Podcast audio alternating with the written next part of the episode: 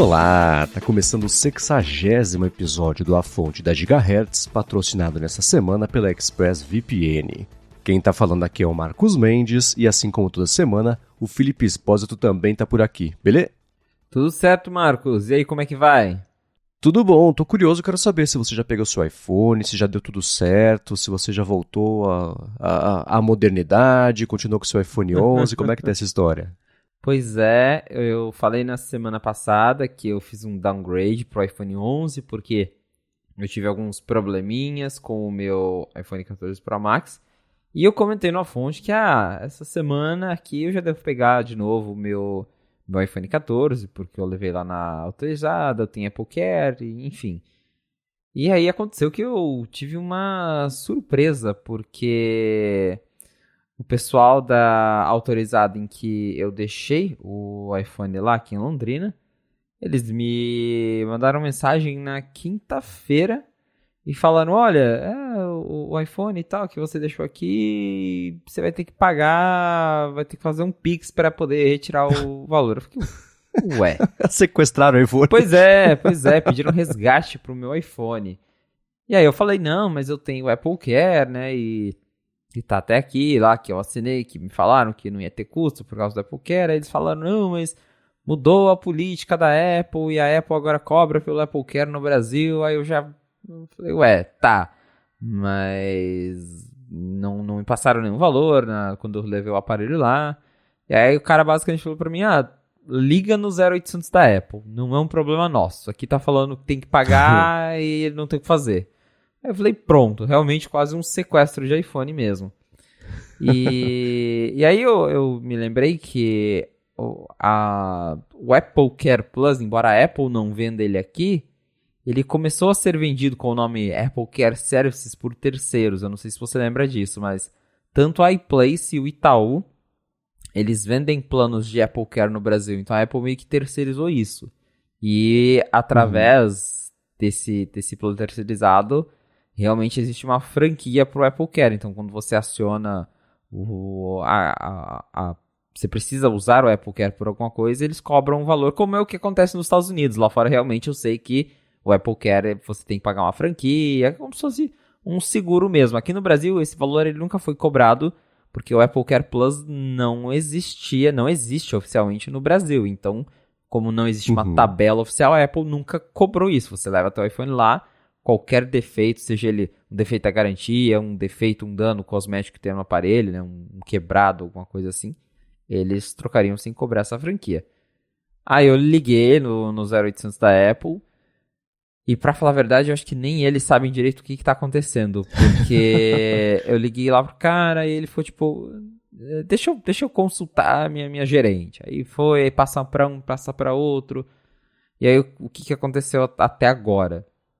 Eu continuo sem iPhone e eu conversei com uma pessoa de suporte avançado da Apple que ela, ela também disse que não sabia ao certo o que estava acontecendo, mas é, pelo que eu entendi, eu acho que foi uma confusão da assistência mesmo, que confundiu esse Apple Care Services com o Apple Care Plus, ah. porque realmente existe a franquia para quem está assinando esse Apple Care Services, que é um valor de R$ 179 para trocar a tela e R$ 599 para trocar a unidade completa. Então, se, der um, se você trincar todo o seu iPhone, seria R$ 600 para trocar ele, ou se der algum problema só na tela, ou algum outro problema que seja é, reparável sem precisar trocar todo o aparelho, R$ 179. Só que, pelo que me falaram lá no atendimento no 0800 da Apple, a política ainda não mudou para quem assinou o Apple Care Plus fora do país. Fazendo ainda. Então, pode ser que essa fase de assinar Apple Care Plus lá fora e vir aqui para o Brasil e trocar sem pagar essa franquia esteja realmente chegando ao fim e esses novos planos já estejam causando aí uma certa confusão para as autorizadas, porque elas olham lá, porque é, acho que até, se não me engano, o Mac Magazine já escreveu sobre isso. Quando você assina esse Apple Care Services, ele é, o sistema considera ele como Apple Care Plus. Quando você vai lá ver sua garantia, ele lá, Apple Care Plus. Não é a Apple que está te vendendo, mas o sistema da Apple lá dentro considera como se fosse Apple Care Plus. Então pode ser que tá rolando essa confusão mesmo aí lá para as autorizadas da Apple trabalhando com, com esses planos e versus os planos de quem está assinando fora do país. Então, o que a Apple me pediu é para eu esperar 48 horas, que vai terminar hoje, já que eu liguei lá na quinta tarde, então sexta-feira, aí veio final de semana. Provavelmente eu vou ter uma resposta hoje. E pelo que eu entendi, eles vão pedir para autorizada é, é, liberar lá o meu iPhone sem eu ter que pagar essa franquia. Mas já ficou aí um alerta de que pra galera que tem Apple Care Plus, provavelmente os reparos vão começar a ser pagos aqui no Brasil em algum momento. E talvez seja até um indício de que a Apple mesmo esteja se preparando para vender o Apple Care Plus no Brasil, já que ela tabelou isso, era uma coisa que ela nem tinha preços tabelados e agora ela já tem a tabela de reparos pra gente aqui no Brasil. Então pode ser um indício de que o Apple Care Plus está chegando oficialmente, mas fica aí o alerta para quem tem Apple Care Plus, para quem está acostumado a trocar, né? Ah, quebrou o iPhone, vai lá trocar. Talvez você tenha que pagar a franquia a partir de agora. É, sempre foi um milagre existir esse, esse furo nessa lógica do Apple Care Plus lá de fora para poder comprar, usar aqui, etc. Porque a gente sabe que a Apple não é muito de deixar nenhum centavo na mesa se ela puder coletar esse centavo, né? Então esse tipo de coisa Pode ser que a prática tenha aumentado o suficiente para virar significativo para ela aqui no Brasil e agora ela resolva. É aquele tipo de. É uma boa má notícia, né? Boa notícia que pode chegar a Care Plus aqui no Brasil. A má notícia é que agora vai ser é, é, o mesmo esquema do resto do mundo e vai acabar esse, sei lá, loophole, né? Que dava para aproveitar. Mas que bom que pelo menos parece que talvez, no seu caso, ainda hoje, se descubra que não tem que pagar nada. Mas. É era uma hora ia chegar, né? Esse momento.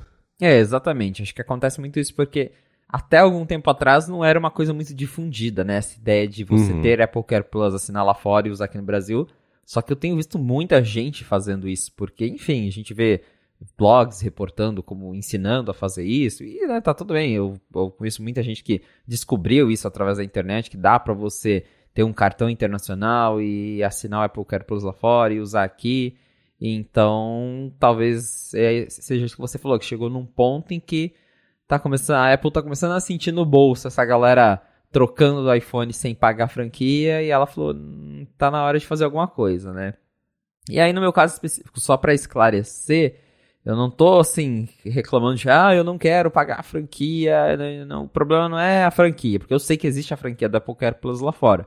O problema foi justamente que quando eu deixei o iPhone inautorizado, eles me falaram, ó, oh, não, tá, tá tudo certo, o custo tá lá, o papel assinei, custo zero, e você retira teu aparelho tal dia. E chega tal dia e fala, ah, tem que pagar aqui. Então, a minha questão foi não terem me avisado antes. Então, por isso que eu tô uhum. indo atrás disso, mas se nas próximas vezes isso já for avisado antes, né? Tipo, ó, agora é oficial, tem franquia, aí não tem o que fazer mesmo, né? É. Bom, semana que vem a gente encerra, espero, o último follow-up dessa saga. Mas e você segue então usando o iPhone 11 Pro? 11 Pro Max, isso. Pro Max, é. E novas impressões ou continua satisfeito e, enfim, não é exatamente um grande downgrade? Ah, continuo, continuo satisfeito com ele e tem aquelas coisinhas que eu falei que eu sinto falta, MagSafe, sinto falta de 5G esses dias, porque como eu, né, enfim, configurei o iPhone novo e tudo, às vezes tem alguma coisinha que eu não estou encontrando nele, que eu preciso baixar. Aí eu tô na rua, vou baixar um aplicativo, aí o aplicativo demora um pouquinho para baixar e eu falo, nossa, se tivesse 5G, né? Mas de resto, eu tô bem, tô bem contente com o meu, com o meu downgrade por enquanto.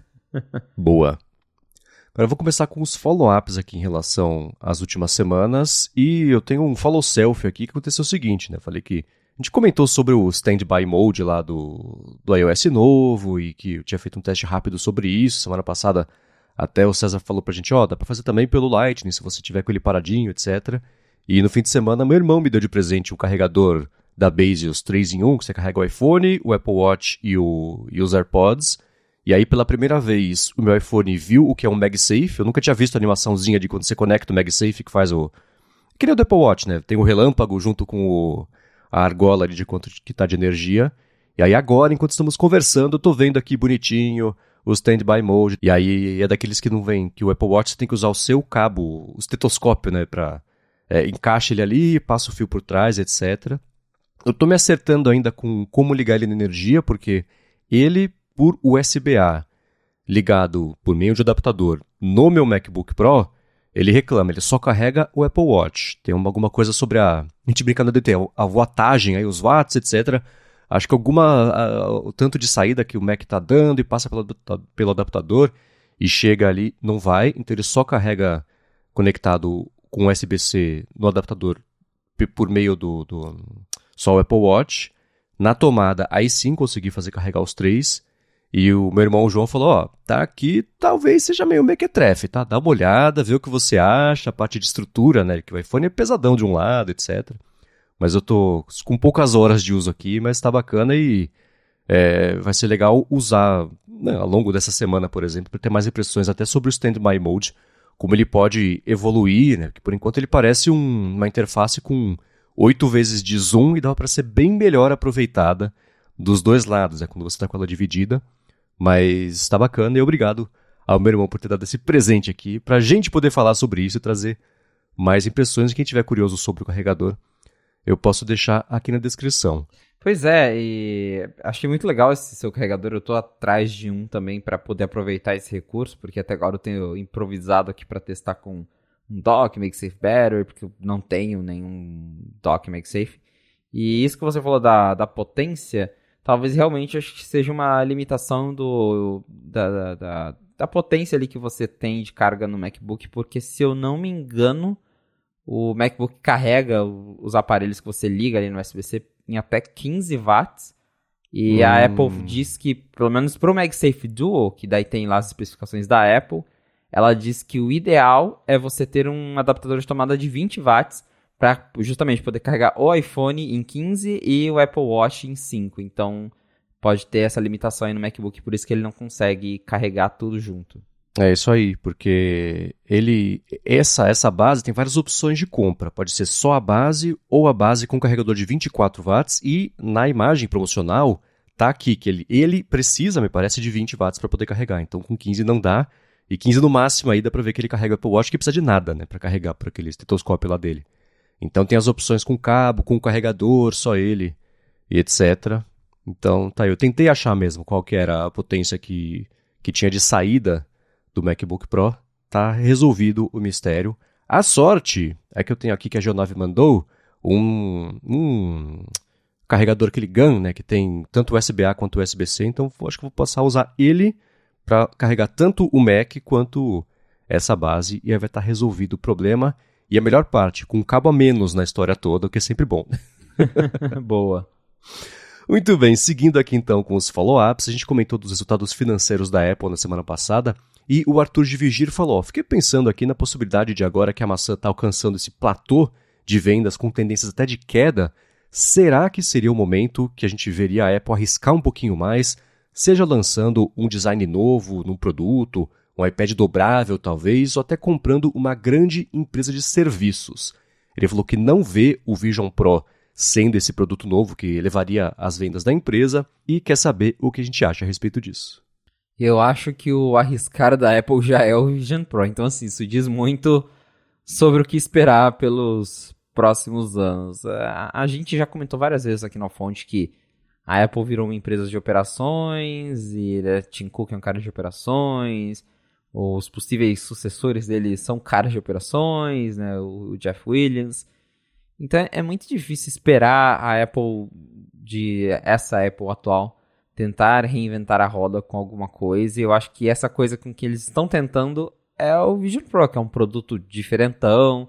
Só que ao mesmo tempo eles tentaram uma coisa tão diferente que é tão nicho que ficou muito caro, né? E aí vai ser um produto que talvez vai demorar mais do que o iPhone, por exemplo, levou para se popularizar, ou alguns produtos que até hoje a Apple não conseguiu emplacar, porque ela tentou lançar outras coisas, né? A gente já falou aqui.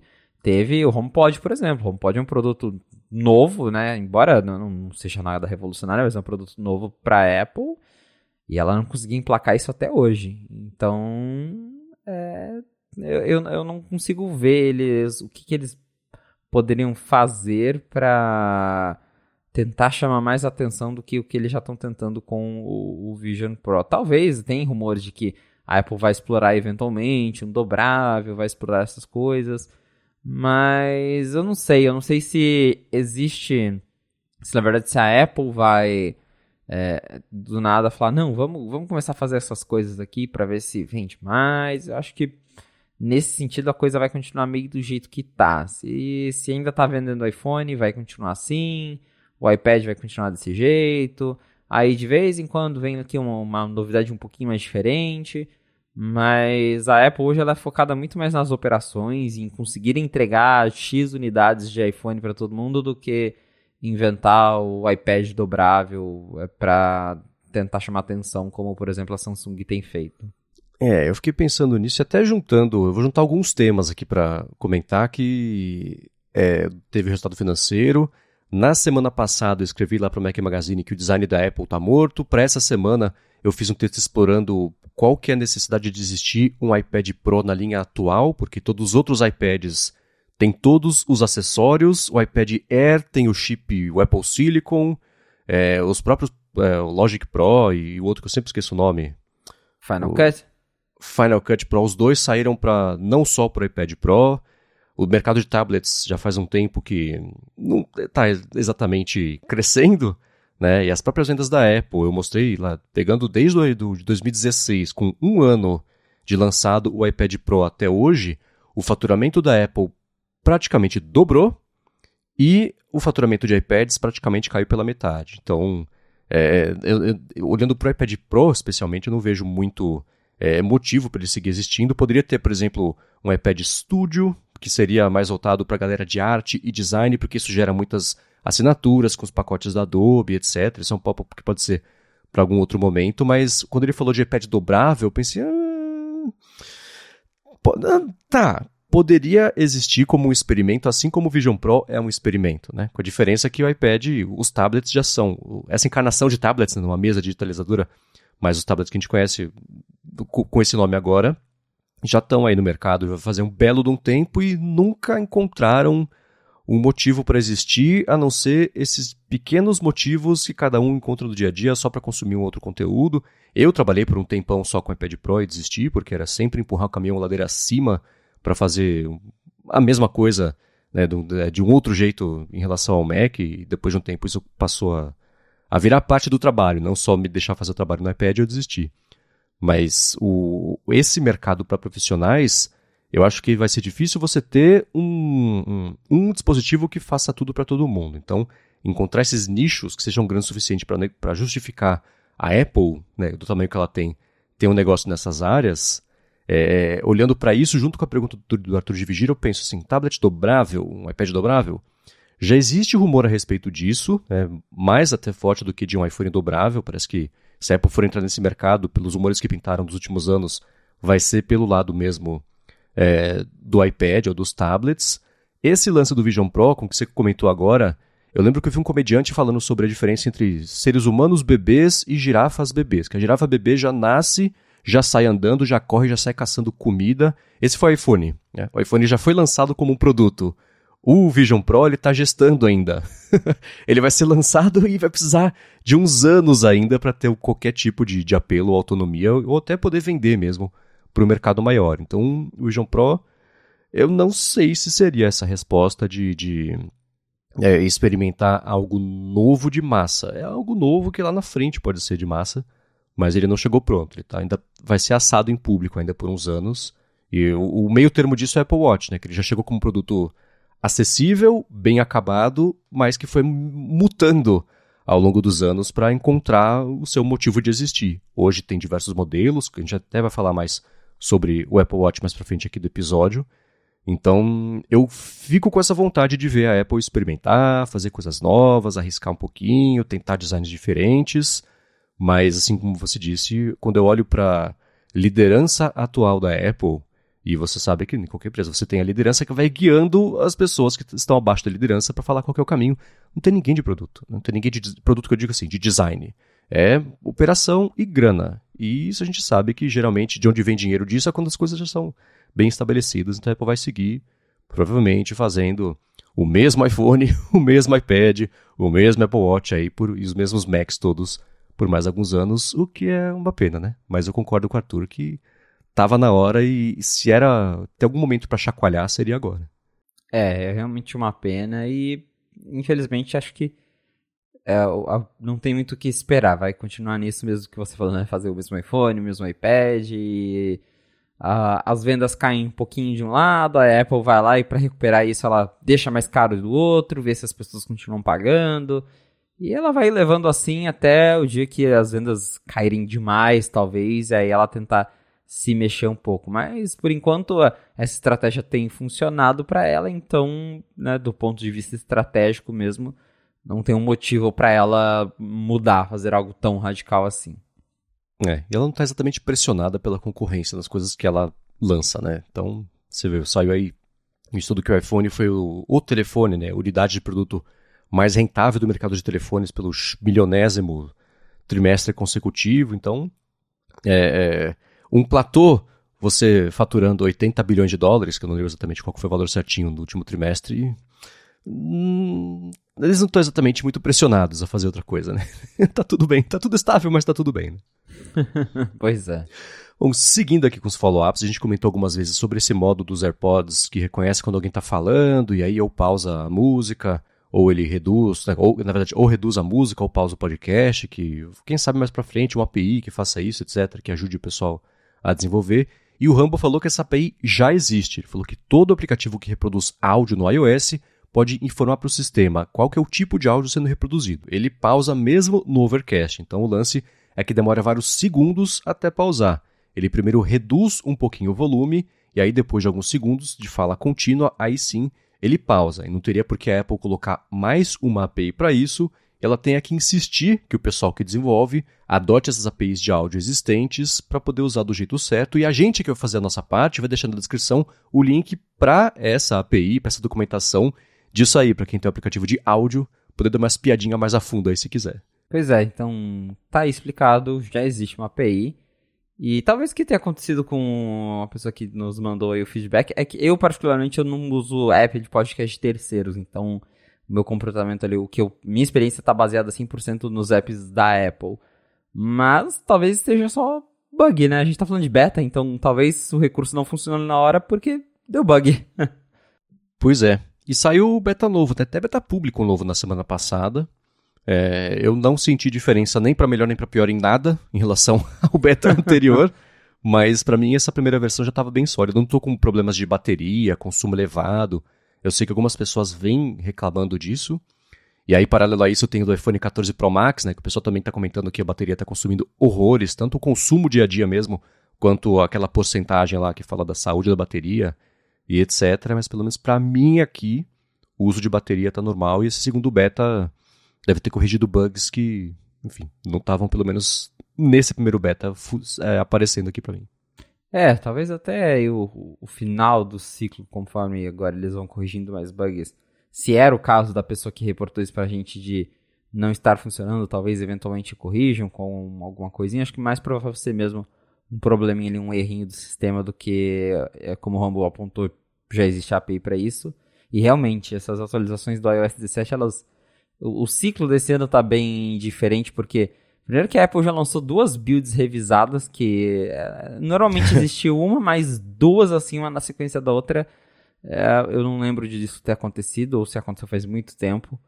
E dá pra ver que o foco da Apple esse ano é provavelmente terminar o Vision OS, porque o iOS 17 beta, mesmo se não me engano, ele no beta 2 eles mexeram um pouquinho, e aí do 3 pra frente já não mudava nada de um beta pro outro, então é, é, meio que tudo que tá ali tá pronto já e eles só estão focados em arrumar o sistema para lançar mês que vem, porque o foco lá dentro provavelmente tá no Vision OS. É, é curioso ver como com esses dois relançamentos aí de beta, é que nem sei lá, né, quem trabalha com blog sabe, você publica um texto, aí putz, passou um errinho aqui, você vai lá, atualiza, publica de novo e, e beleza, e passa, né? É essa mesma atitude com o release de um sistema beta para milhões de pessoas, né? Porque, por outro lado, além de ser mais fácil é, é, distribuir isso, o acesso a dados hoje em dia é muito mais ubíquo do que era há alguns anos, então existe um pouquinho mais essa possibilidade de soltar um remendo aí se precisar, mas tinha que ser o último do último caso e nunca ter que usar, e não usar duas vezes no mesmo release de um beta, né? Mas que bom que existe essa opção. Pois é. Muito bem, vamos começar com os assuntos principais aqui do episódio de hoje. Vou trazer é, uma história curiosa que pintou a respeito do filme Tetris, que fez bastante sucesso no Apple TV Plus. Mas antes disso, eu vou tirar um minuto do episódio para agradecer a ExpressVPN que está mais uma vez patrocinando A Fonte e segue com desconto para você poder navegar de um jeito mais seguro web afora, com mais possibilidades também, especialmente com os streams aí que você assina. Privacidade é aquela coisa, né? Se você se conecta a Wi-Fi de shoppings, de hotel, de aeroporto, do avião mesmo, coisa desse tipo, geralmente o Wi-Fi é de graça, e não que o do avião seja de graça, é bem caro inclusive, porque os seus dados são observados. Eles monitoram o que você faz, os sites que você acessa, os aplicativos, etc.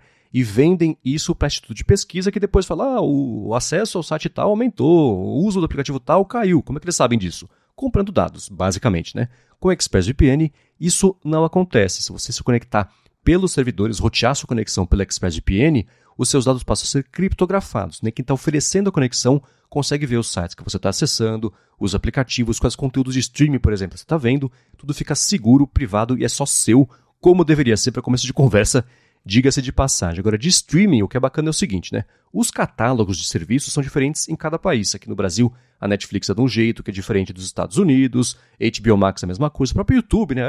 Quem publicou esse vídeo não deixou disponível no seu país. Dá para acabar com isso com o ExpressVPN, que é só você se conectar nos servidores de mais de 100, mais não, quase 100 países que eles oferecem conexão, e aí pronto, se você se conectar pelo ExpressVPN no seu iPad, por exemplo, pelos Estados Unidos, você acessa Netflix e vê o catálogo de lá, com os, os, filmes e séries que geralmente são diferentes em relação a aqui no Brasil. Estou vendo pelo HBO Max, pela Croácia do West Wing, graças a ExpressVPN, e você também pode fazer isso acessando o link expressvpn.com barra a fonte por meio desse link. Primeiro, você vai ter 30 dias para experimentar a ExpressVPN e instalar, configurar nos seus dispositivos, no computador, no tablet, no telefone, no roteador da sua casa, se você quiser, para tudo já ser direto conectado, é, sem você ter que configurar aparelho por aparelho. Na sua TV também, dependendo do modelo, ou bem provavelmente em breve na Apple TV, que ela já vai começar a dar suporte também a VPNs. E aí, quando você quiser assinar, se você assinar o plano anual, são mais três meses de graça só porque você acessou por meio do link expressvpn.com barra a fonte. Então, uma última vez, expressvpn.com barra a fonte, dá uma espiadinha, testa por um mês e para assinar o plano anual são mais três meses de graça e aproveita a internet em toda a sua plenitude, com segurança ainda por cima, o que é muito importante. Muito obrigado, ExpressVPN, pelo patrocínio de mais esse episódio do A Fonte e pelo apoio a toda Gigahertz. Valeu, ExpressVPN! Muito bem, né? O filme Tetris estreou no ano passado e fez bastante barulho porque é uma história curiosa, cheia de drama e de espionagem e etc. E parece que vai rolar uma meta-história a respeito disso agora, porque o editor lá da Gizmodo falou que, escuta, o editor, o editor principal do Gizmodo falou, escuta, eu escrevi um livro, mandei lá para Tetris Company, eles falaram que não, não era nem para eu lançar esse livro. Acabou que eu lancei o livro e aí o filme que foi, teve participação da Tetris Company, é muito parecido com o livro que ele está processando todo mundo. A Apple, a Tetris, até talvez o, o, o Teron Egerton, que, que fez lá o papel do Sr. Tetris no filme, também é, recebeu um processo e acho que é a primeira confusão de bastidores nesse nível, né? Que um conteúdo da Apple se envolve dos lançamentos da Apple TV Plus. Pois é, né? Para chegar no nível de levar um processo é, é, é uma história muito curiosa isso dele ir lá e tá processando justamente de todo mundo, né? Porque ele ficou, acho que, tão, tão sentido que ele envolveu, como você disse, a Apple, a Tetris Company, e acho que é a primeira vez mesmo que o Apple TV Plus está envolvido num processo. O livro dele foi publicado em 2016, se chama The Tetris Effect, e e justamente o caso aí é ele falando que tanto a, a Apple né, e a própria Tetris Company estão copiaram a ideia dele. Então, não sei onde é que isso vai dar, se vai dar em alguma coisa ou se o processo vai cair, se a Apple vai ganhar. Mas é mais um daqueles processos que a gente provavelmente vai ficar acompanhando notícias sobre como o caso vai indo para frente, indo para frente e vai empurrando de um lado para o outro até sei lá quanto tempo. é. Mas é, é, uma, é uma polêmica engraçada, né? Se você parar pra pensar. Uhum. É, e o que ele tá reclamando é o seguinte: bom, a história do Tetris é uma história real, né? Não sei como é que você vai fazer plágio de uma história real. O que ele diz é: eu coloquei um subtexto de thriller de espionagem para contar essa história, que é justamente a abordagem que o filme usou para contar essa mesma história. Então, mesmo sendo uma história real, tem vários jeitos de contar e a do filme ficou muito parecida, muito inspirada, sei lá, talvez. Aí, no livro que ele lançou, ele é por conta disso que ele tá fazendo o processo. E eu lembrei, lá no comecinho do Apple TV Plus, teve aquele filme The Banker, que era para estrear, e aí foi adiada a estreia por conta também de algum embrulho de bastidores. Foi uma coisa sobre má conduta de alguém da família da pessoa que estava envolvida no filme, que era um dos personagens lá, que é uma história real também. Mas a coisa se resolveu. O filme atrasou o lançamento, mas uma questão de plágio, uma coisa assim. É a primeira vez que acontece. E é curioso porque não faz muito tempo eu vi uma matéria falando que no Brasil o Tetris tinha sido o filme mais assistido de julho, talvez, uma coisa assim. Então, mesmo com o lançamento aconteceu faz tempo, o filme segue em voga, né? E aí deve ter irritado cada vez mais o Dan Ackerman, que escreveu o livro, que resolveu tomar uma atitude contra isso. pois é, então agora a gente vai ter que esperar para ver qual vai ser a conclusão desse caso, mas como eu disse, acho que vai ser algo que vai levar tempo até isso ser julgado por alguém, as empresas vão recorrer, Apple vai recorrer, Tetris vai recorrer, o escritor do livro vai recorrer e vai ficar nesse embrólio todo que a gente já viu várias vezes em outras situações envolvendo a Apple. Pois é, agora também de bastidor que pintou uma notícia que chamou muito a minha atenção na semana passada, é que a Apple provavelmente deve investir na ARM quando a ARM abrir o capital, tiver ações lá para o finalzinho desse ano. E isso, com esse envolvimento da Apple, ela vai querer ajudar, né? influenciar é, o caminho que a arquitetura ARM vai tomar daqui para frente, porque agora o, a Apple está com todos os ovos, basicamente, nas cestas da arquitetura ARM, né? versus o x86 da Intel. Essa história com a ARM é muito engraçada, porque a, a gente, se a gente voltar no tempo, a Nvidia tentou comprar a ARM. Então, ela tentou comprar por 44 bilhões de dólares. E na época gerou uma preocupação enorme, justamente porque a Apple estava ali é, fazendo a transição para o Apple Silicon, estava cada vez mais investindo na, no, na tecnologia da ARM. E outras empresas também, né? A gente fala muito da Apple, da Apple Silicon, mas eu acho que qualquer chip de celular hoje, ele tem arquitetura ARM. Então, a gente pegar o Snapdragon, que está em quase todo o telefone Android, a arquitetura é ARM. Se pegar o processador que a Samsung coloca em alguns Galaxies deles, a arquitetura é ARM.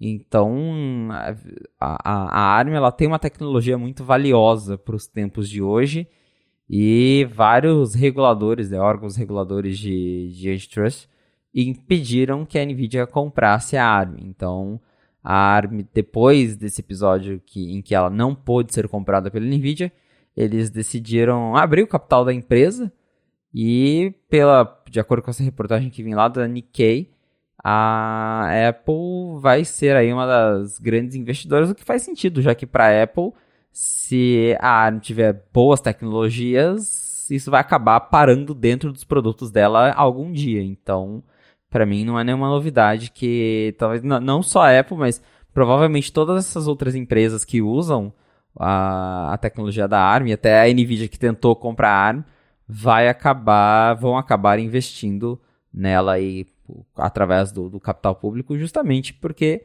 todas elas vão se beneficiar com isso, né? Se a ARM inventa uma arquitetura ainda mais eficiente, algo melhor, é, isso vai trazer bons resultados aí para os chips, como por exemplo os chips que a Apple usa nos produtos. Hum, cara, agora você imagina se a Nvidia tivesse conseguido comprar a ARM, porque hoje ela já é uma das empresas mais valiosas do mundo, porque IAs, as GPUs da Nvidia, né, basicamente, ela tem lá a programação dela que ajuda também nesse mercado. E antes disso teve todo aquele aquela bolha maluca lá das criptomoedas também, então já faz uns 5, 6 anos aí que as placas da Nvidia, as GPUs, estão em falta no mercado, em alta demanda, e a coisa só está aumentando, especialmente agora pelo uso de IA, o que fez ela passar a valer mais de um trilhão de dólares. No último mês, ela ultrapassou, é, eu acho, essa marca, depois da divulgação de relatório fiscal, que ela lá, cresceu 20% em um dia ali o, o, market cap dela. E isso sem ter comprado a ARM, como você disse, assim, processadores o micro-ondas tem processador ARM. Tudo hoje em dia tem processador ARM. Né? Saindo do mercado mais de tecnologia de, de consumo, qualquer coisa que tem chip provavelmente é ARM e o, o outro lado dessa balança é a Intel que a gente viu que dormiu no ponto por anos aí, insistindo no, no, no barco estratégico furado dela.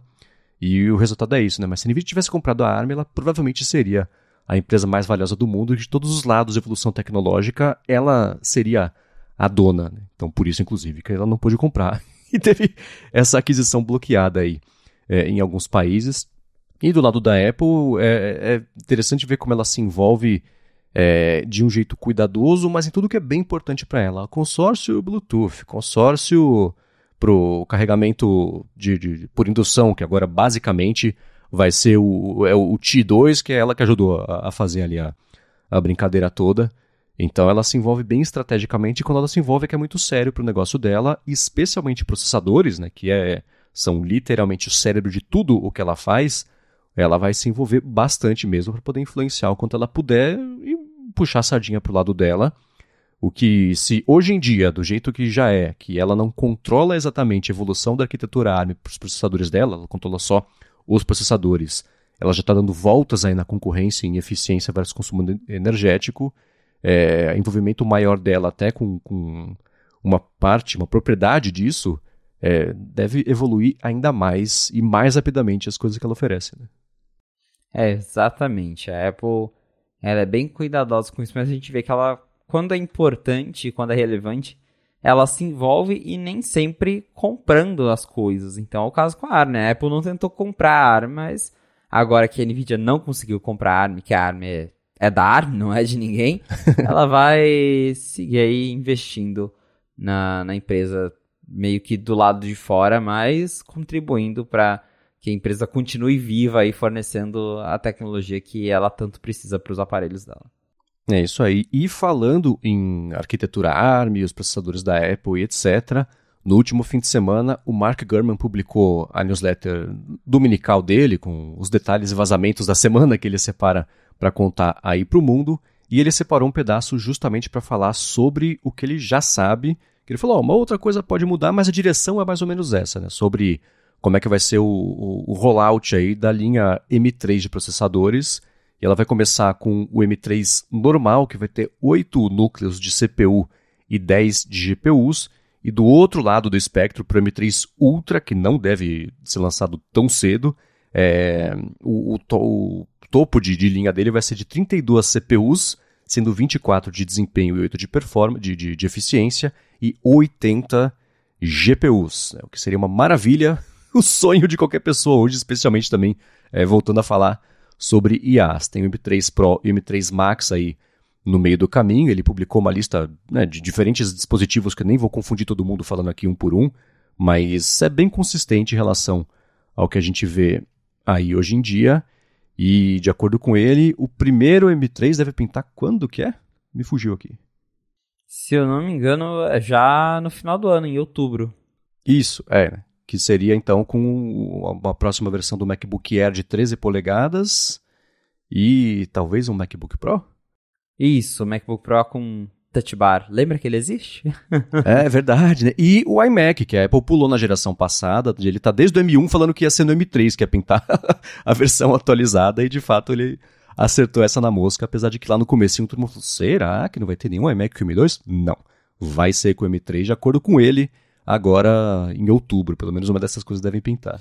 É, a gente vem comentando várias vezes que as vendas de Mac caíram porque a Apple teve um ciclo muito bom com o M1, então foi quando toda a galera correu atrás de comprar Mac novo. Aí veio o M2 e não tá vendendo tanto assim, porque muita gente já comprou seu Mac M1 e não vê necessidade de trocar. Ainda mais Mac, que é uma coisa que as pessoas costumam levar anos para trocar, né? Se iPhone já tá, o ciclo já tá aumentando para 3 anos, aí dependendo do, do consumidor, imagina um computador. Então, com o M3, até o Gurman disse isso, talvez a Apple tenha aí a oportunidade de chamar mais pessoas, chamar a atenção de mais pessoas para comprar esses Macs, porque ele vai trazer um salto um pouco mais significativo do que foi o M1 para o M2. A gente sabe que o salto de desempenho não mudou quase nada, né? Cresceu ali alguma coisa, mas não foi nada que convencesse a galera que já tinha o M1 a trocar para o M2. E agora com o M3 que vai ganhar mais núcleos de CPU, se eu não me engano, em outra, acho que na coluna da semana passada ou em alguma matéria separada, o Gunman também diz que esses chips eles vão contar com mais opções de memória RAM, vão, vão ter configurações diferentes. E tem também a questão de que o M3 ele vai ser baseado no chip A17 que vai vir no iPhone 15, que é um chip de 3 nanômetros, ou seja, uma nova arquitetura ainda mais eficiente, vai consumir menos energia. Então pode ser que o salto de desempenho seja maior. E aí, considerando que já vão ser duas gerações para frente do M1, aí talvez mais pessoas estejam dispostas a trocar de M1 para o M3, por exemplo, e a Apple consiga recuperar as vendas de Macs que eles mesmos já falaram que caiu, né? Não, não tem o que falar. As vendas caíram por causa daquele super ciclo do M1. Então, pode ser que o M3 seja um chip aí para dar um boost nas vendas do Mac. É, isso vai até, acho que, esbarrar um pouquinho do que a gente pode puxar aqui sobre a estratégia da Apple para o Apple Watch, porque essa foi uma outra informação que ele trouxe na newsletter dele sobre como a Apple já está pensando em até abandonar o ciclo de updates anuais do Apple Watch, porque basicamente não tem porquê, né? não tem porquê seguir lançando um por ano. Desde o da, do Série 6, a Apple não faz um grande update de processador. Na verdade, é, basic, é, é o mesmo processador com nome novo todo ano, né? Então o desempenho mesmo dele não teve grandes ganhos aí nas últimas versões. Teve coisas pontuais, ah, sei lá, a tela ficou maior numa geração, ganhou o, o, o sensor de temperatura em outra, mas ainda assim, nada são updates bacanas, melhor ter do que não ter, especialmente para quem né, teve algum tipo de, de, de, alerta sobre essas coisas. Na tela não, né? Mas vocês entenderam. Mas de um ano para o outro não justifica e você vê que as próprias vendas também. Todo ano assim, ah, as maiores vendas de Apple Watch foram para pessoas que nunca tiveram um Apple Watch. Isso quer dizer o quê? Quem tem não está comprando um novo, porque não é motivo para comprar um novo. Então, não tem por que ficar lançando todos os anos basicamente uma versão requentada com uma coisa em relação à versão passada. Então, de acordo com o Gurman, a Apple vem debatendo internamente se vale a pena seguir lançando uma vez por ano ou se dá para começar a deixar umas janelas maiores, tipo do iPad, que é tipo a cada 18 meses, né, um ano e meio, lança um produto novo. E com os Macs é a mesma coisa, né? Você vê é, levas de compras, teve isso que você lembrou dessa do, do super ciclo de venda de Macs, das, da demanda represada pré e pós a migração para Intel, mas em todos esses casos você vê que ela está meio presa na mesma dificuldade de mostrar que existe um motivo para atualizar ou todo ano, ou justificar mesmo lançar um hardware novo todos os anos, mesmo sem ter o que lançar para justificar essa, essa mudança. Aí é difícil, né? Porque o mercado de computadores, ele meio que já está no limite dele. A gente teve uma grande evolução com o M1, foi algo que mudou muito o mercado, mas não dá para esperar um M1 todo ano. Né? O feito que a Apple conseguiu de, de do, mais que dobrar o desempenho, mais que dobrar a eficiência, ela já está bem na frente com o M1 e agora é mais manter. A, a, gente não vai ter esse salto de desempenho ano a ano com o M2, M3, vai ser uma coisa mais discreta. E assim como no iPhone já é, né? A gente lá no começo do, do Apple Silicon, os saltos também eram mais significativos, até que chegou num ponto que fica 10, 15, 20% mais rápido de geração para geração. Então, como é que vai ser a mesma coisa? E se a gente pensar em outros aspectos do computador, vai mudar o quê, né? Você pega um MacBook Air, o negócio já é super fino, já tem uma tela de alta resolução, já tem bateria de 20 horas não tem o que mexer nesse computador, né? Você vai fazer ele dobrar? É só o que tá faltando mesmo, porque. é, e aí é difícil, né? É, o mercado de computadores é algo que ele tá um pouco estagnado, e aí talvez a Apple lançando esse M3 com, com um pouquinho mais de desempenho comparado aí com o que foi do M1 pro M2 chame a atenção, mas vai demorar até a gente ter outro super ciclo de Macs, não, não tem como. É, é, pra, é, é, complicado, é diferente o mercado de computadores de telefone, por exemplo. Para computadores, você tem que ter, no momento em que a pessoa quiser um computador novo, a melhor opção. Ao contrário de, vou lançar um telefone novo com essas melhorias e talvez o fato dessas melhorias chamar a atenção de alguém, você pode convencer a pessoa a trocar de telefone. Nos últimos anos, as pessoas pararam de trocar todos os anos, né? Tá cada um, dois, três anos. Eu mesmo iPhone 11 Pro Max, estou satisfeitíssimo com ele. Então, as janelas aumentaram. Mas no caso de computadores é isso, você não pode dormir nunca no ponto, porque Não é o lançamento de computador que vai convencer a pessoa a comprar um computador novo. Quando ela quiser comprar, você tem que ter a melhor opção para essa pessoa. Então, já tem uns anos que desempenho não é mais um problema. É legal ver é, a cada ano ainda assim a gente ter esses updates para deixar eles, mesmo que já no, o ganho agora de 20%, cara, de 20% em cima da velocidade da luz. É muito rápido e que bom que segue evoluindo. A Apple poderia muito bem fazer, ah, o M3 é tipo é o M2 com 9 novo, que nem o processador do Apple Watch, mas não, né? Segue aos pouquinhos evoluindo. E aí você junta isso com a notícia dela de se envolver na, na, de alguma forma na evolução da arquitetura ARM, é, talvez daqui a alguns anos é, é, esses aumentos não sejam só, entre aspas, de 20% e voltem a ser de mais, o que vai ser muito bacana. Por outro lado, de novo, né, se hoje em dia esses computadores já oferecem, isso eu estou falando sobre o consumo de energia versus desempenho, que tem processadores que consomem muito mais energia, que entregam muito mais desempenho. Se eles já oferecem muito mais do que a gente aqui no dia a dia usa, a gente não bate nesse teto, como é que vai ser daqui a uns anos? Né? Então essa é a parte bacana dessa história, mas é, é um desafio, né? E você olha, por exemplo, o MacBook Air de 15 polegadas que acabou de ser lançado, saíram notícias de que ele está vendendo muito pouco ou menos do que a Apple esperava. Isso me surpreende porque o meu viés é de que, assim, quanto maior a tela em qualquer coisa, melhor e tomara que as pessoas comprem, porque eu acho incrível. Mas parece que não, né? Ah, o de 13 polegadas parece ainda ser o favorito aí do pessoal, talvez por conta de portabilidade, se eu quero uma coisa leve, eu quero que seja portátil também, 15 polegadas acaba sendo maior, etc. Mas essa específica me surpreendeu. É, a gente ainda tem muita coisa para ver sobre os Macs, então, segundo o Gurman, em outubro deve rolar esse primeiro evento focado no para introduzir a linha M3 partindo dos modelos base e você comentou isso no MacBook Air. É interessante ver que segundo ele a Apple vai atualizar o MacBook Air de 3 polegadas já agora com o M3 e aí o de 15 vai continuar com o M2, o que deve diminuir ainda mais o interesse no MacBook Air de 15 polegadas, já que ele vai ter um chip antigo, né, comparado com o outro que vai ser atualizado. Então, é até uma estratégia meio estranha, porque eu imaginaria eles esperando para lançar, talvez para atualizar o de 3 polegadas com M3, junto com um novo de 15 polegadas também M3, para a linha andar junto e talvez isso impulsionaria um pouco as vendas do, do M3, que eu acho que a culpa não que seja o fator principal, mas o fato da Apple ter usado o mesmo M2 nesse novo MacBook Air de 15 polegadas tenha contribuído um pouco para a galera falar: ah, vou, vou passar esse Mac aqui, já que ele tem o mesmo chip do outro que já tem mais de um ano, então, pessoal, nem todo mundo, né, mas algumas pessoas acompanham, sabe que talvez está para lançar outro, e aí a, a galera prefere esperar. Uma estratégia um tanto estranha essa do MacBook Air, mas Vamos ver aí em outubro, que, ou seja, daqui dois meses, se a gente vai ter já esses novos Max M3 e se eles vão servir para reconquistar um pouco, para aumentar, inflar as vendas de Macs.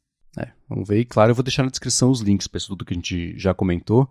É, agora, uma última coisa que o German falou sobre os Apple Watches é que nesse ano de novo, updates pontuais, nada que vai chamar muita atenção. O próprio Apple Watch Ultra, que ele falou que vai chegar nesse ano, quem já tem o primeiro não vai querer comprar o segundo, tudo bem pontual.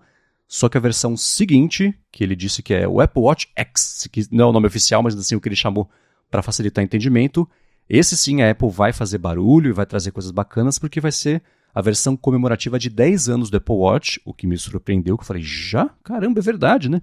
O iPhone 10 já foi faz muito tempo, há quase 10 anos de novo, né? Então, é, o Apple Watch foi anunciado em 2014, foi lançado em 2015, então essa próxima versão, hoje de 2024 ou 2025, vai ser esse Apple Watch X com um redesenho, inclusive, para as pulseiras, o jeito novo de, de prender as pulseiras, que me deixou com um pouco de medo, mas, enfim, é isso que vai rolar.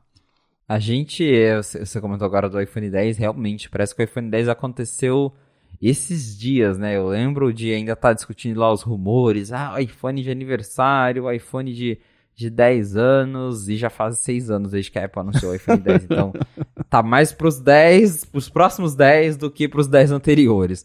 Mas agora a gente já tá falando aí do Apple Watch 10X, outro produto pra gente discutir se é X ou 10. E segundo o Gurman, a Apple tá trabalhando aí num grande redesign pro ano que vem, para quem quer Apple Watch desenhado esse ano, não, vai ser a mesma coisa de sempre.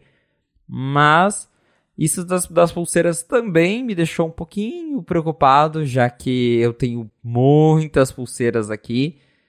Ao mesmo tempo, o Gurman, citando ali as fontes dele, disse que o, o sistema atual, né, isso com base nas conversas que ele teve com engenheiros da Apple, o sistema atual ele consome muito espaço interno do Apple Watch, porque é um sistema que foi desenvolvido em 2014 e até agora a Apple vem mantendo esse sistema justamente porque ela vende isso como um, uma coisa boa do Apple Watch. Né? Ela, ela mesmo destaca isso no site. Ah, se eu não me engano, acho que quando lançaram o Series 7, que é o que, que mudou um pouco mais o design, até na época do 4, eles sempre reforçavam, ó, as suas pulseiras antigas funcionam todas no Apple Watch novo, sem problemas. E só que enquanto isso é bom pro, pro consumidor, talvez acaba segurando um pouco a inovação da Apple de criar um mecanismo novo que consuma menos espaço, que libere mais espaço para outros componentes internos, para talvez ter uma bateria maior. Então, a Apple vem segurando, claro, mas talvez agora, né, 10 anos depois, ela aproveite que o, design vai mudar mais radicalmente para falar que inventaram um sistema novo, é isso, e, e vai tentar, claro, vender os benefícios de ter esse sistema novo. Então, só que como consequência, quem tem uma gaveta de pulseiras, como é o meu caso, provavelmente vai ter que descartar tudo isso. Então é um pouco triste.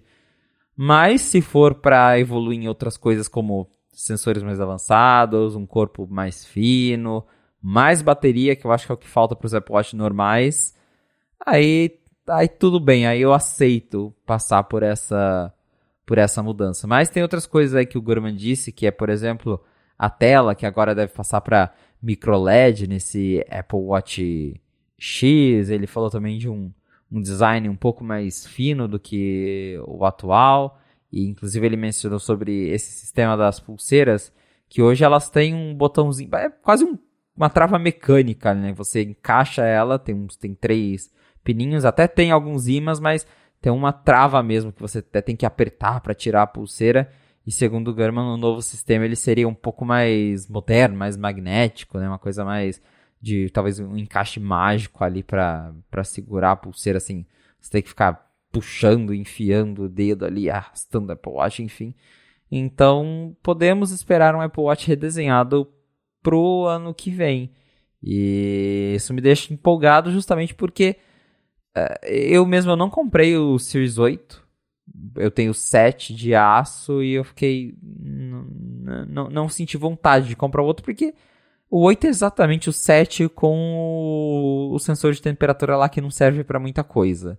Assim, muito legal ter, né? Você consegue coletar dados legais, mas comprar, gastar, né, outro, comprar um Apple Watch novo só por causa de um sensor que te mostra a temperatura quando você estava dormindo. Hum. É, para você controlar o seu ciclo menstrual, você não precisa disso, né?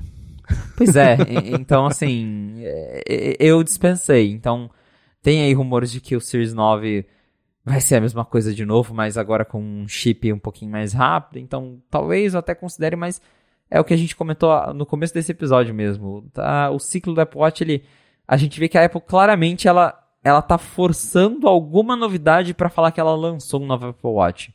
Porque também não, não, não, tem, não tem muito o que ela mudar no relógio. Ele, uhum. ele já funciona bem do jeito que tá hoje. Eu mesmo tô super satisfeito com o meu Series 7.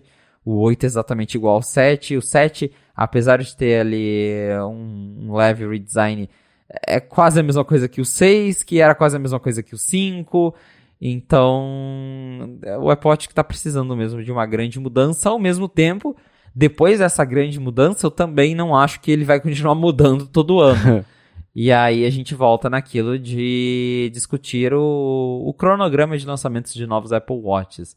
Talvez seja a hora de não lançar novos Apple todo ano do que ficar lançando essas versões aí com migalhas, basicamente, né? Com, uhum. que a Apple se esforça muito para colocar uma novidadezinha para falar que lançou um novo Apple Watch, quando ela mesma diz que grande parte das pessoas que estão comprando são novos clientes e não pessoas que estão trocando de um Apple Watch para o outro. Então, talvez a partir do ano que vem a gente veja uma mudança aí nesse ciclo de atualizações do Apple Watch. É, e vale assim, né? Eu, por exemplo, tenho o Apple Watch Série 4, que é pré-histórico, mas até hoje o WatchOS é compatível com ele. E tirando coisa de hardware, que é óbvio que não tenho o que fazer, mas eu não sei de funções do sistema que o meu Apple Watch super velho não tenha suporte só por ser um Apple Watch velho. Claro que o, o, o oxímetro não vai funcionar porque ele não tem o sensor, né? Mas é uma coisa que a Apple tem sido bem é, é, é bacana, talvez, em dar esse suporte há tanto tempo, que a gente sabe que se ela quisesse forçar a mão um pouco mais em updates, em, upgrades de relógio, ah, você corta a, versão, a última versão da lista de suporte para adicionar a nova e vai fazendo essa escadinha e vai direcionando a pessoa a, a comprar. Né? Então isso poderia acontecer. É, não rola, então estou satisfeito. Assim, tirando a bateria do meu Porsche Série 4 que está deplorável, é, eu, eu não vejo motivo para trocar para o meu uso, que é basicamente complemento de saúde. Né? O exercício, eu parei de usar ele o dia inteiro, porque a, o, a pulseira começou a me dar alergia no pulso, mesmo que o meu irmão me emprestou, que era nova, que, não era, que eu usava a mesma desde que comprei o Série 4, né? então eu perdi o hábito de usar o relógio. Acontece de eu sair de casa e até esquecer de colocar. Se eu for no mercado, eu falo, nossa, é verdade, né? Esqueci. Putz, que pena. Paciência. Então o meu uso reduziu muito ao longo desses últimos anos. E sobre esse Apple Watch X, o que me deixa, na verdade, com medo sobre o lance das pulseiras não é nem perder. Eu não tenho uma coleção grande de pulseiras, eu tenho exatamente uma. Então não é né, uma grande. Não seria uma grande perda. Mas ele falou que é um sistema magnético de pulseira. Para quem, tipo, para malhar, quem faz esporte, para quem corre, ele, ela ser magnética dá um friozinho na barriga, né? Mesmo que seja ah, um imã de neodímio daqueles ilegais, você não pode comprar se você não tiver uma licença especial e, enfim, né? É, é estranho pensar que, de acordo com ele, hoje os planos que ele sabe, etc, isso pode mudar, mas que vai ser uma coisa magnética. Por outro lado, livrando espaço interno para ter mais bateria é sempre bom para todo mundo, claro. Né? Mas eu fiquei bem curioso sobre esse jeito novo de travar a pulseira. E tem aquilo, né? Pode ser que ou a Apple ou alguém lance um adaptador magnético com abraçadeira para você usar a pulseira antiga. Pronto, resolvido o problema. Vai mudar um pouquinho ali o aspecto dele, que vai ter coisas para fora agora. O que antes era para dentro, vai ficar um pouco maior, né? mais alto, sei lá. Mas ainda assim, é, pode funcionar. De qualquer forma, eu vou deixar na descrição aqui o link para quem quiser ver essa matéria que ele publicou falando um pouco mais sobre o Apple Watch e sim, né, lançando esse Apple Watch 10, assim como foi com o iPhone 10, não dá para esperar um redesign hum, antes dos próximos 10 anos de novo, né? Que é basicamente a história do Apple Watch, né? O Note continuou por alguns anos, foi substituído pela ilha dinâmica, mas ainda assim o aspecto dele segue basicamente de iPhone 10, né?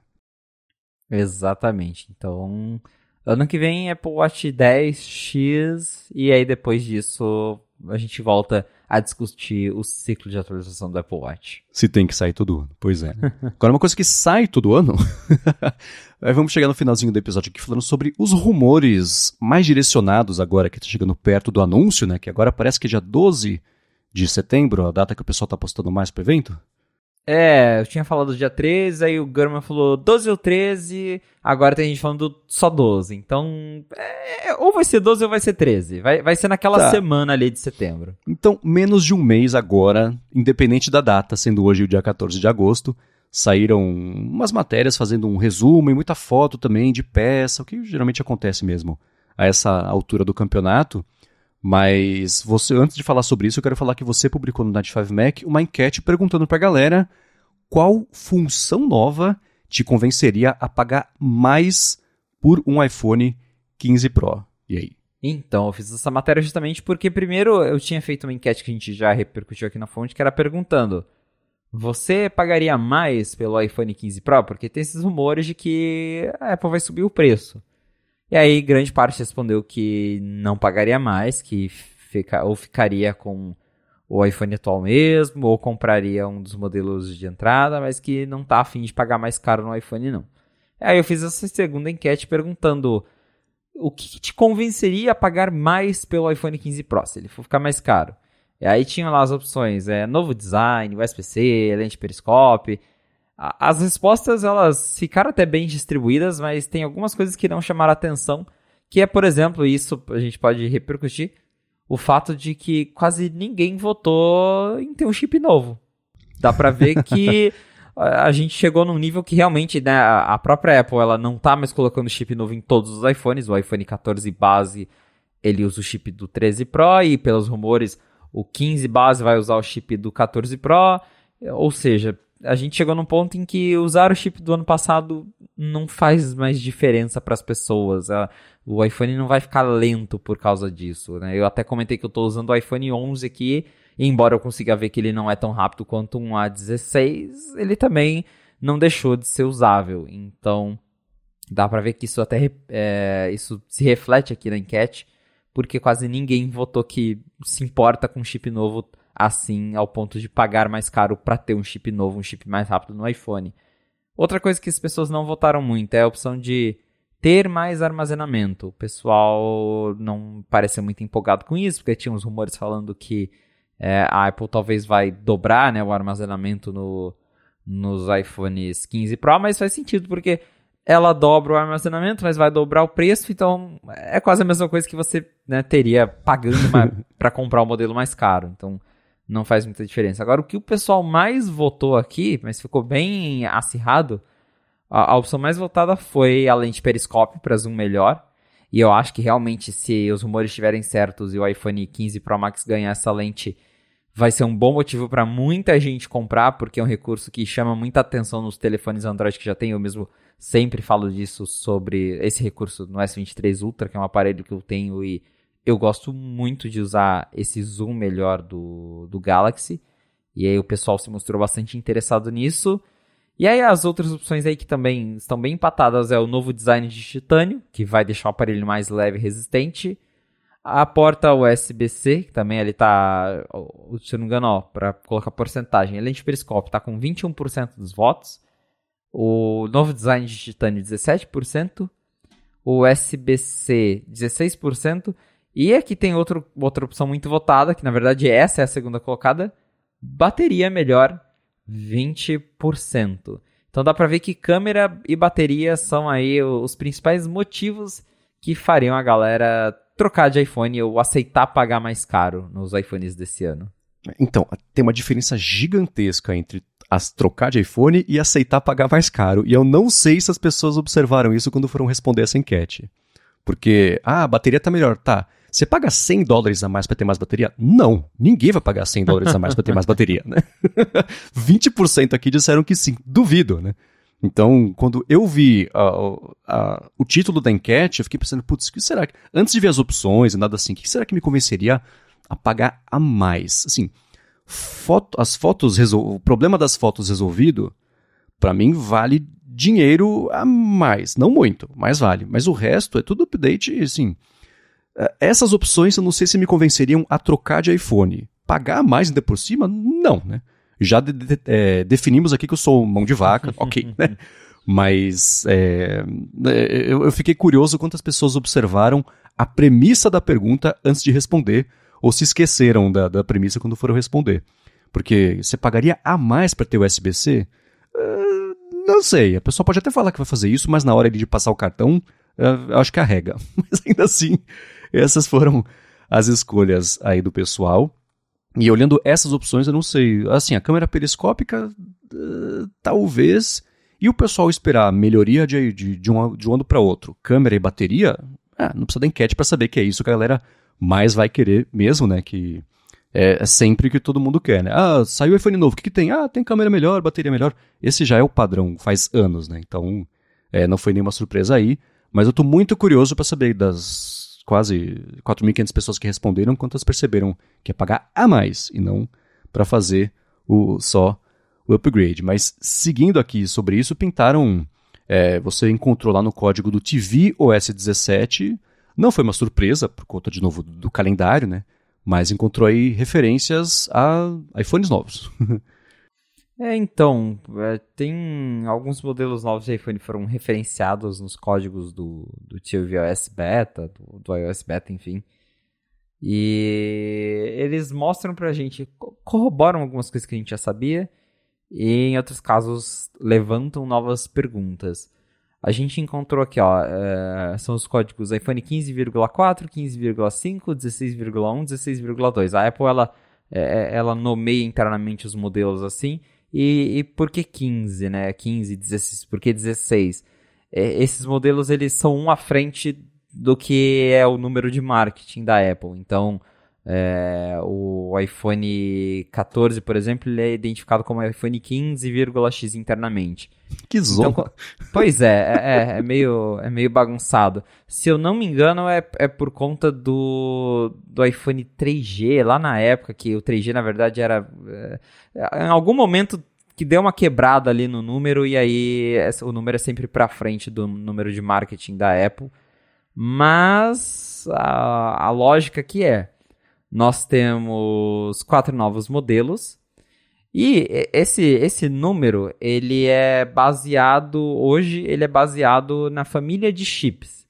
Então, por exemplo, quando você tem um chip novo, ele ganha um, um número para cima. Então, todo novo iPhone com chip novo, o número vai para cima. No caso do iPhone da linha 14, o iPhone 14 Pro é iPhone 15,x, se não me engano, acho que é 15,1, 15,2. E o iPhone 14 de entrada, ele tem o mesmo identificador do iPhone 13, que era iPhone 14, alguma coisa, porque ele é da família de chips do iPhone 13. Apesar dele ser um iPhone 14, lá internamente a Apple praticamente considera ele família iPhone 13, para você ver que a própria Apple lá dentro reconhece que o 14 de entrada não é exatamente um iPhone 14. E a gente tinha rumores de que a Apple vai usar o chip A17 Bionic só nos iPhones Pro, e esses identificadores meio que corroboram isso, porque dos quatro novos, apenas dois tiveram um salto de número, né, para iPhone 16,1, 16,2, então Provavelmente esses são os novos iPhone Pro com chip novo. E dois dos modelos novos continuam na família de chips A16, ou seja, dois novos iPhones vão ter o chip do ano passado, que é o que a gente já vinha escutando nos rumores. E aí o que deixou mais intrigado, assim, quando a gente encontrou, viu isso e repercutiu essa, essa notícia, é que também apareceram dois novos identificadores de iPhone 14,1 e 14,9.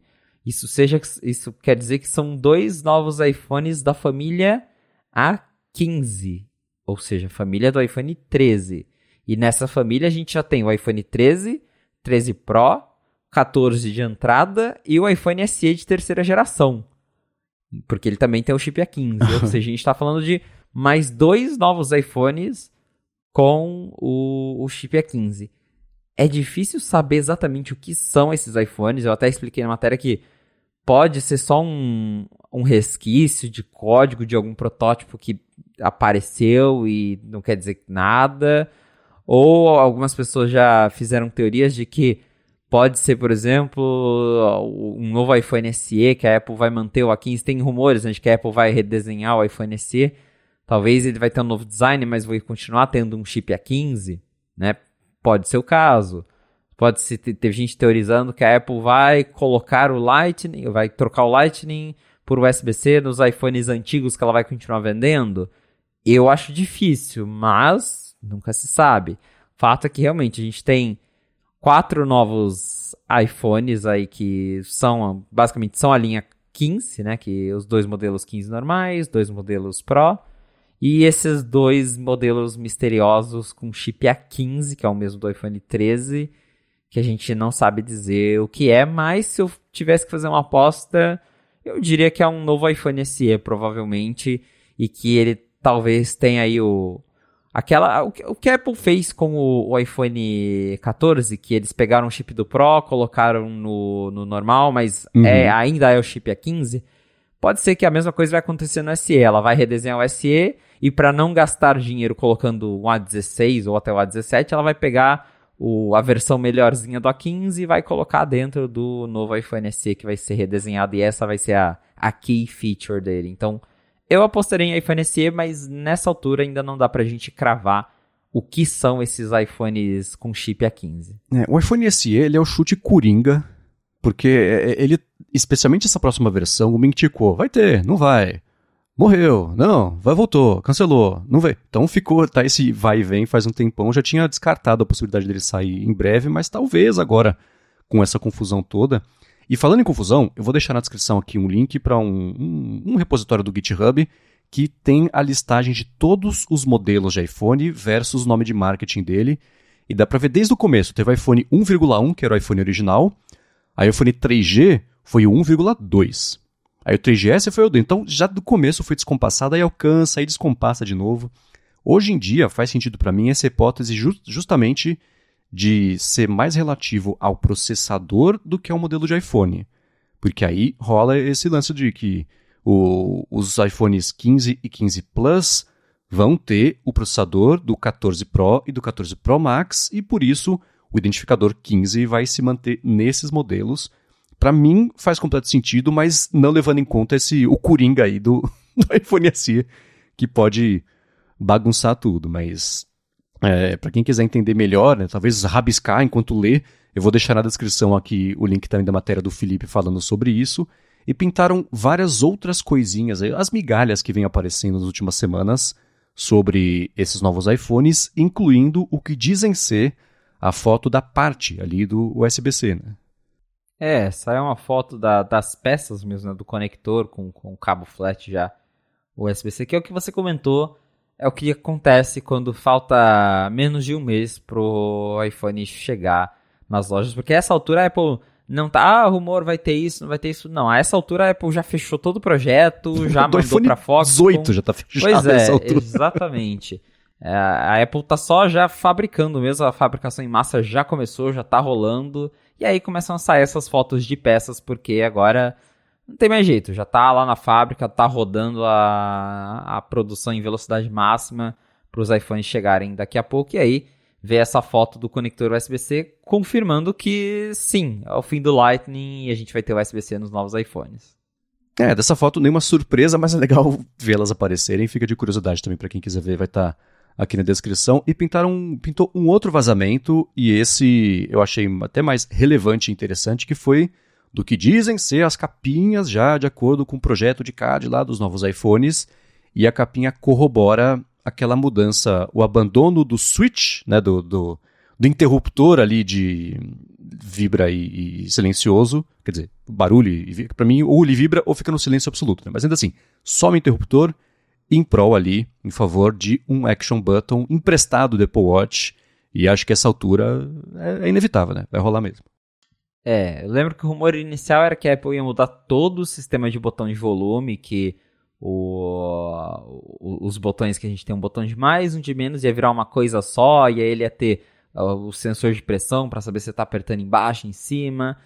E isso não deu certo, foi adiado, ela voltou para os botões normais. Porém, o Action Button, para substituir o, o Mute Switch Ring, que é, que é o nome em inglês, né, que é o, a chavinha do silenciador ali, que é um ícone do iPhone, vai vai ficar de lado, né? E esse, esse vazamento dos cases mostrando o botãozinho no lugar do recorte, que é onde fica ali o acesso à chave, corroboram que justamente a Apple vai trocar é, essa chave por um botão que aí você configura para fazer o que você quiser. Se quiser usar para silencioso pode, se quiser usar para bloquear a rotação da tela pode. A gente viu aí que talvez ele vai suportar alguns atalhos para abrir a câmera, executar algumas ações específicas do, do sistema.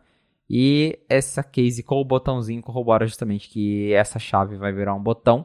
E só no 15 Pro, porque também vazaram cases do 15 normal e elas têm o recortezinho do lado. Então provavelmente o 15 normal vai continuar tendo a chave do silencioso como tem nos outros iPhones. Então se quando lançar o iPhone 15 você quiser saber se a pessoa tem um 15 normal ou um Pro, é só ver na capinha se ela tem um buraco ou um botão. Aí você consegue determinar né, se é um iPhone de buraco ou um iPhone de botão, só que na, na modernidade do jeito 15, né? A gente tá falando do botão do, do silencioso. Eu fico ainda meio receoso com quanto a essa mudança, porque eu gosto muito da chave do silencioso, é algo que eu sempre adorei no iPhone de só poder enfiar a mão no bolso e passar a chave para baixo e saber que o meu iPhone está no silencioso sem ter que pegar o iPhone na mão. E com isso do botão, eu fico meio, meio um pouco preocupado, né? Assim, não é o fim do mundo, até porque vai ter como eh, configurar ali, continuar usando silencioso. Só que agora você não tem mais o feedback tátil, né, na sua mão, você passando ali o dedo e sabendo que você empurrou a chave para baixo e que isso significa estar no silencioso. É um botão que você aperta e que o sistema vai trocar entre os modos, mas é, não é tão. Não, não que seja, é, não seja óbvio, mas é, é um pouquinho menos claro do que você ter ali uma chave que você manualmente empurra lá para baixo. É, eu, eu sei que nós somos a minoria, que as pessoas não ligam muito para isso, mas não interessa. Para mim, eu sou, eu sou a minha maioria. Então eu vou sentir falta desse negócio, desse switch, que é isso, né? Com ele telefone no bolso, você passa ali o dedo, sabe se tá numa posição, se tá na outra. Eu.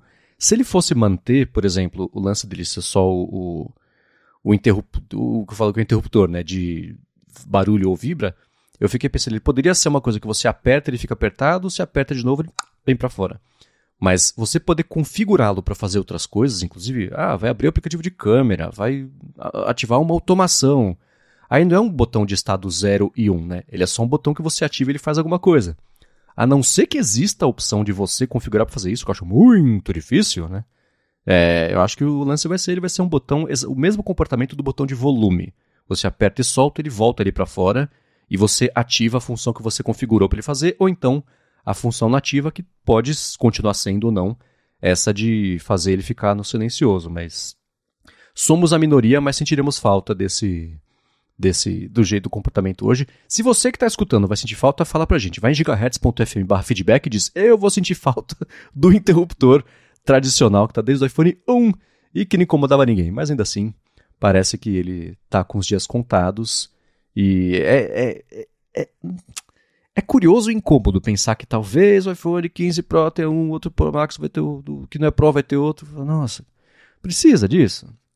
Tudo bem que para diferenciar a linha você tem que ter coisas exclusivas do modelo, mas ainda assim falar, ah, tá em mais um jeito que vai desmembrar a linha em versões também diferentes. Né? Pode justificar lá a diferença do, na numeração, mas ainda assim, pô, era tão melhor fazer tudo para todo mundo, né?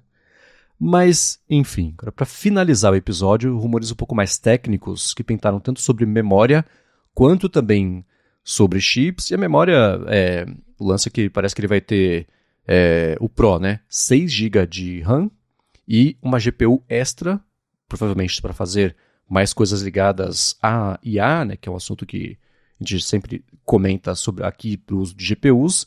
Mas o que me chamou a atenção foi um acordo que parece que a Apple fez com a TSMC para, primeiro, garantir a, a, a qualidade na fabricação dos chips que vão ter o processo de fabricação de 3 nanômetros e depois para economizar uma bela de uma grana também na fabricação desses chips, né?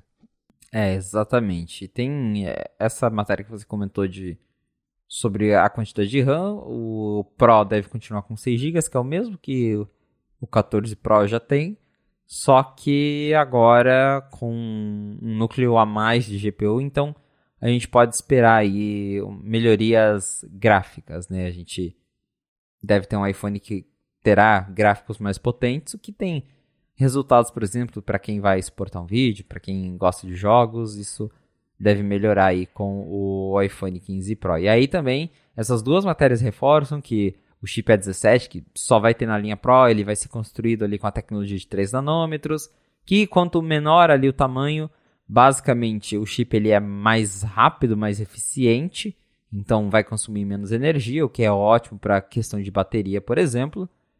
E essa reportagem diz, que acho que se não me engano vem do The Information, diz que a Apple conseguiu um acordo de exclusividade de um ano para produzir esses chips e para conseguir ali garantir a, o padrão de qualidade que, que a Apple busca para quase não ter desperdícios.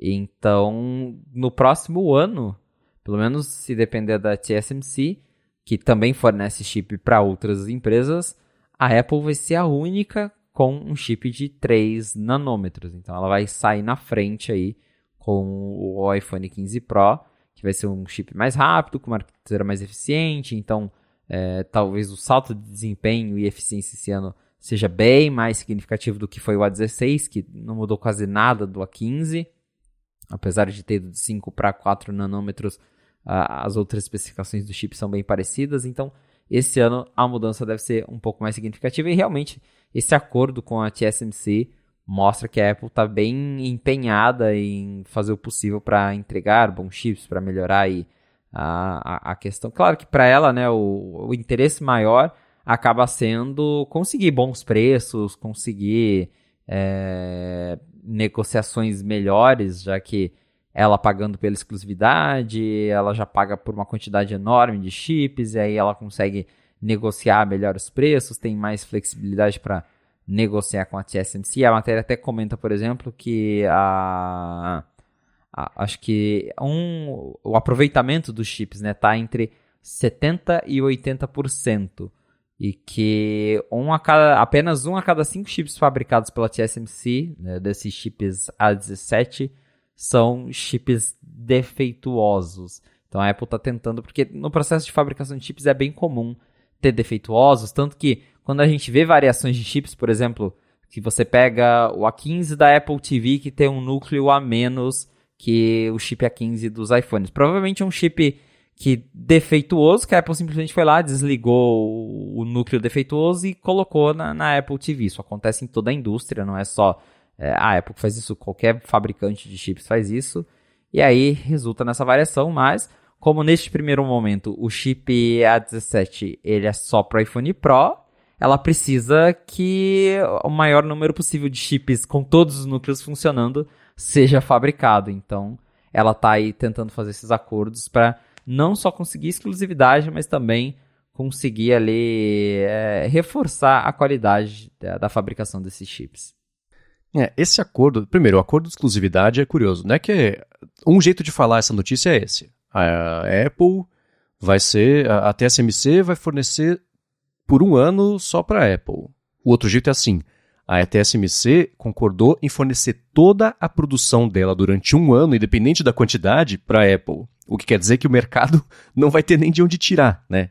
Esse tipo de coisa. E hoje o mercado de, de é, processadores para dispositivos móveis, você tem a TSMC, que faz tipo 60%, você tem a Samsung, a parte da Foundry da Samsung, que faz tipo mais 20%, e depois tem todo o resto, sendo que a terceira colocada, ela chama UMI, eu acho, UMC, que ela era da TSMC e depois saiu, só que ela faz mais processadores para coisa de IoT, que é muito volume, mas um preço super baixo, né? Então, hoje em dia a TSMC é de longe a maior fabricante. O fato dela ser é, é, ter essa exclusividade de um ano, pelo menos, aí com a Apple para fazer os chips de 3 nanômetros é muito relevante. Né?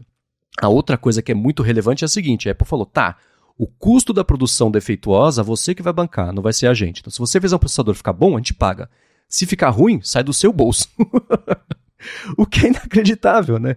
Porque o padrão seria a Apple pagar por toda a, a produção ali. Então, a expectativa é que ela economize muito dinheiro na produção desses chips, que não é que é experimental, mas é uma tecnologia nova para esse volume, o, o processo de 3 número de fabricação. Então, é, até a matéria do 95 Mac fala que a Apple conseguiu um sweetheart deal, que é isso, ela conseguiu o melhor dos mundos para fazer essa produção. Então, é bem provável que o iPhone 15 seja a, a linha do, do 13 Pro, né, enfim, seja aí a mais rentável da história da Apple, porque vai custar muito caro para quem for comprar e para a Apple ela vai conseguir economizar muita grana no desenvolvimento e na fabricação. Então, é, ela se deu bem. Eu fico curioso para saber qual foi o poder de barganha da Apple para isso?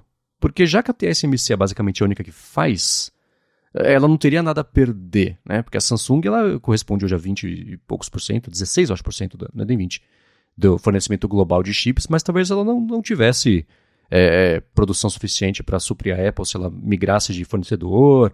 O Apple pensou, tá, vou fazer metade com você, metade com a Samsung, e aí você sabe, né? Pode ser que o jogo vire mais para frente, a gente passe a usar só a Samsung. Não sei como é que é essa negociação, mas que ela conseguiu literalmente o melhor de todos os mundos aí para fazer é, a fabricação desses chips, isso ela com certeza conseguiu.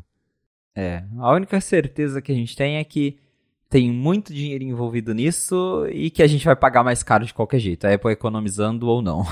é, né? Ironicamente, o que? O processador foi o que o pessoal menos votou que pagaria mais caro para comprar um iPhone novo, né? Então... pois é, olha só prioridades desalinhadas aí em relação a isso. Bom, se você quiser encontrar os links do que a gente comentou ao longo do episódio, vai em gigahertz.fm barra...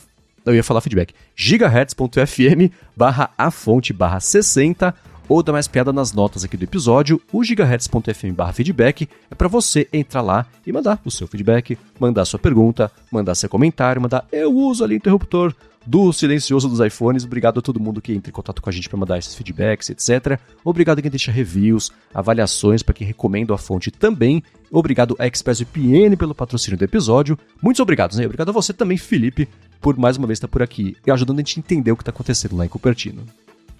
Valeu, Marcos, e obrigado, audiência, por ter ficado com a gente até o final de mais um episódio do A Fonte. Se você quiser me encontrar nas redes sociais pra gente bater um papo, é só me procurar no arroba no Threads. Eu também tô no TikTok, no Instagram e no YouTube.